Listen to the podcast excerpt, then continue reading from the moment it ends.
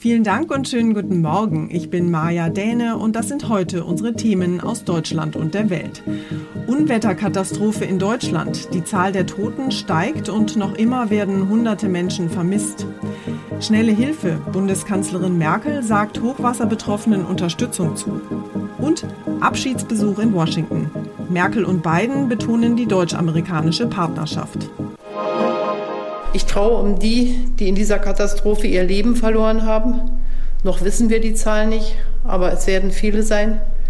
Manche in den Kellern ihrer Häuser, manche als Feuerwehrleute bei dem Versuch, andere in Sicherheit zu bringen.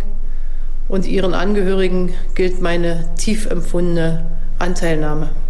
Bundeskanzlerin Merkel war ja sichtlich erschüttert, als sie über die Opfer der Flutkatastrophe in Deutschland gesprochen hat und den Betroffenen in den Hochwassergebieten Hilfe versprochen hat. Die Bundeskanzlerin ist ja derzeit zu Besuch in Washington, also ganz schön weit weg von den verheerenden Unwetterregionen daheim. Aber sie hat natürlich die Bilder gesehen und sie ist, wie wir alle, geschockt. Die Lage ist vielerorts immer noch unübersichtlich. Wassermassen fressen sich zum Teil immer noch durch die Straßen. Ganze Orte versinken in braunen Fluten. Besonders betroffen sind die Eifel und Teile Nordrhein-Westfalens.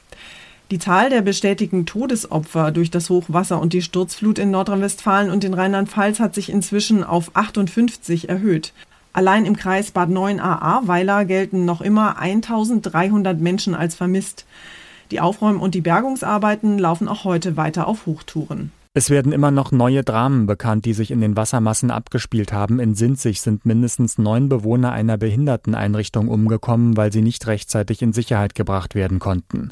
Bei der großen Zahl von Vermissten wird gehofft, dass viele einfach nur noch nicht erreicht werden konnten, weil das Handynetz zusammengebrochen ist. Aber auch die Zahl der Toten wird noch steigen. Während tausende Betroffene vor den Trümmern ihrer Existenz stehen, bangen andere noch, ob das Wasser auch bei ihnen noch zuschlägt. Jan-Henner Reitze, Nachrichtenredaktion. Mein Kollege David Riemer ist derzeit in Solingen und ist dort selbst von der Hochwasserkatastrophe betroffen. Auch dort in Solingen stehen viele Häuser unter Wasser und die Feuerwehreinsatzkräfte haben hunderte Menschen aus ihren Häusern und von ihren Hausdächern retten müssen. David, wie hast du denn persönlich das Unwetter dort miterlebt? Ja, auch mich hat's erwischt. Bei mir im Haus sind äh, die Keller vollgelaufen. Mit ein paar Nachbarn wurde dann äh, fleißig Wasser geschippt äh, und mit einem Industriestaubsauger dann auch Wasser abgepumpt. Es hatte vorher stundenlang geregnet. So viel Wassermassen habe ich vorher eigentlich noch nie gesehen. Uns hier im Haus hat es im Vergleich zu anderen Menschen in Solingen, aber auch in NRW kaum erwischt, denn wir konnten die letzte Nacht ja relativ sorglos im eigenen Bett verbringen. Wie sieht es denn jetzt in deiner Nachbarschaft aus? Also hier in Solingen gibt es etliche Häuser, die direkt an Flüsse oder Bäche gebaut sind. Bei denen stand oder steht das Wasser im Moment immer noch in den Häusern. Die Feuerwehr hat kaum Chancen, sich gegen die Wassermassen durchzusetzen. Da geht im Moment nur eins, Leute da rausholen, in Sicherheit bringen und abwarten, bis das Wasser langsam wieder zurückgeht. Wie schaffen es die Einsatzkräfte eigentlich, die Menschen da rauszuholen? Ja, dazu hat die Feuerwehr Drehleitern, Boote, aber auch Bojen eingesetzt, um Menschen aus Wohnungen und Häusern zu befreien. Die Einsatzkräfte haben da zum Teil ihr eigenes Leben riskiert bei der Rettung anderer Menschen. Die Einsatzkräfte hier in Solingen sprechen inzwischen selbst von einem Jahrhunderthochwasser, wobei man sagen muss, hier im Bergischen Land sind die Menschen eigentlich viel Regen gewöhnt. Doch das, was da in den letzten Stunden oder seit gestern runtergekommen ist, das war der totale Wahnsinn. Dankeschön, David in Solingen. Pass auf dich auf. Nach den Katastrophenunwettern fragen sich natürlich inzwischen auch viele Menschen nach den Ursachen für solche Extremwetterlagen. Wissenschaftler befürchten, dass es in Zukunft wohl öfter solche Wetterlagen geben könnte, weil der sogenannte Jetstream durch den Klimawandel schwächer wird, ziehen nämlich solche Unwetter nicht mehr so schnell weiter. Ina Heidemann, welchen Einfluss hat denn die globale Erwärmung auf solche Wetterereignisse? Ja, vor allem zwei Effekte der Klimaerwärmung nehmen Einfluss auf die Häufigkeit solcher extremen Starkregenereignisse. Das sagt Peter Hoffmann vom Potsdam Institut für Klimafolgenforschung. Zum einen verdunstet bei höheren Temperaturen mehr Wasser und die wärmere Atmosphäre kann mehr Feuchtigkeit speichern. Das begünstigt besonders hohe Niederschlagsmengen. Zum anderen bleiben Wetterlagen länger über einer Region. Das schafft extreme Bedingungen. Das Problem ist gar nicht die Wetterlage an sich, sondern dass die über lange Zeit bestehen bleibt, sagt Hoffmann. Bundeskanzlerin Merkel hat die Unwetterkatastrophe ja, wie gesagt, aus der Ferne miterlebt. Sie ist derzeit zu Besuch in Washington. Gestern ist sie im Weißen Haus von US-Präsident Joe Biden empfangen worden. Die Flutkatastrophe hat bei den Gesprächen natürlich vor allem den Klimaschutz vorne angestellt. Auf der Tagesordnung standen aber noch viele andere wichtige Themen.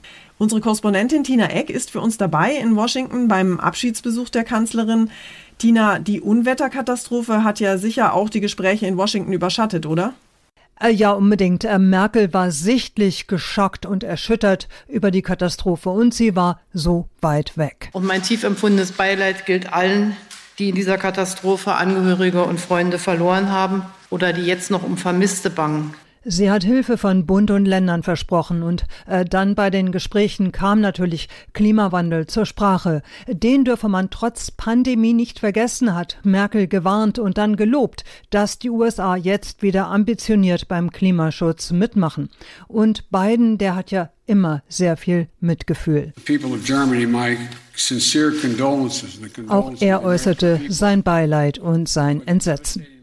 Präsident Biden hat der Kanzlerin ja den roten Teppich ausgerollt und sie mit militärischen Ehren und Dinner im Weißen Haus empfangen. Ist das jetzt vielleicht der Weg zurück zu einem Neuanfang der Beziehungen? In der Amtszeit von Präsident Trump war es ja ein bisschen ruppig zugegangen zwischen Deutschland und den USA.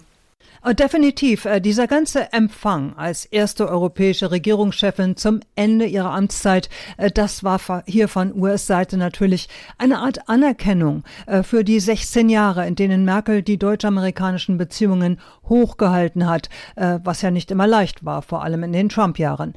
Biden hat das auch sehr hervorgehoben. Er schätzt Angie sehr, respektiert sie sehr.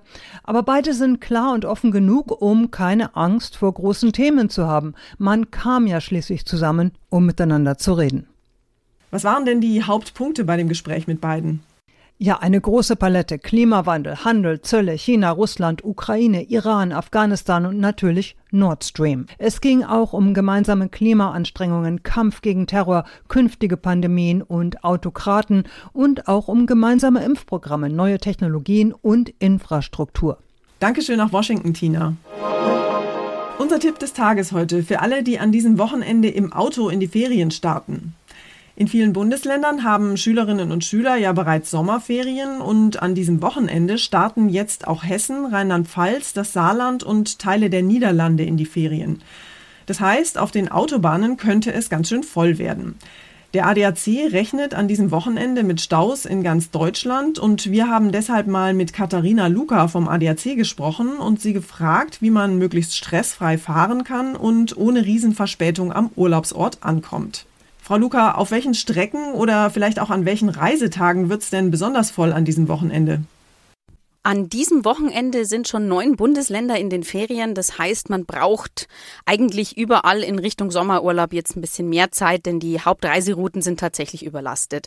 Wer flexibel ist, sollte versuchen, sich ruhigere Alternativrouten zu suchen oder auf einen weniger frequentierten Reisetag auszuweichen, also zum Beispiel Dienstag oder Mittwoch.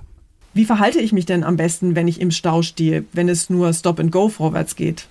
Ganz wichtig im Stau, beziehungsweise schon bevor der Stau entsteht, also bei stockendem Verkehr, müssen Autofahrer die Rettungsgasse bilden. Das ist besonders wichtig, wenn nämlich der Stau aufgrund eines Unfalls zustande gekommen ist, dann müssen die Rettungskräfte schnell durchkommen und dann ist der Stau am Ende auch schneller wieder vorbei. Außerdem ist es tatsächlich so, dass ständiges Spurwechseln eher dazu führt, dass es noch zu mehr Staus kommt und die Unfallgefahr ist bei zu dichtem Auffahren und bei ständigem Spurwechsel im Stau tatsächlich höher. Tipps für die Urlaubsreise im Auto an diesem Wochenende. Dankeschön, Katharina Luca vom ADAC. Und zum Schluss geht es hier bei uns um Bullen, Kühe und einen Prinzen im Glück.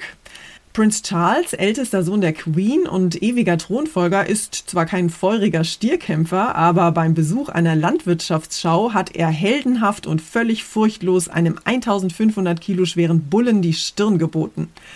In Begleitung seiner Gattin, Herzogin Camilla, durfte er in Nordengland diverse preisgekrönte Rinder begutachten und mit den Züchtern vor Ort fachsimpeln. Allerdings hat sich seine Majestät dann einen kleinen Fehltritt geleistet und ist aus Versehen in einen dicken, fetten Kuhfladen getreten. Die Bauern im königlichen Gefolge waren darüber aber nicht etwa peinlich berührt, sondern völlig begeistert. Shit am Schuh, das bringt nämlich Glück, so oder so ähnlich lautet jedenfalls eine alte britische Bauernregel. Welches Schuhwerk seine königliche Hoheit getragen hat, Gummistiefel oder feine Lederboots, das ist übrigens nicht bekannt. Das war's von mir für heute. Ich bin Maja Däne und wünsche Ihnen ein schönes Wochenende. Tschüss und bis Montag.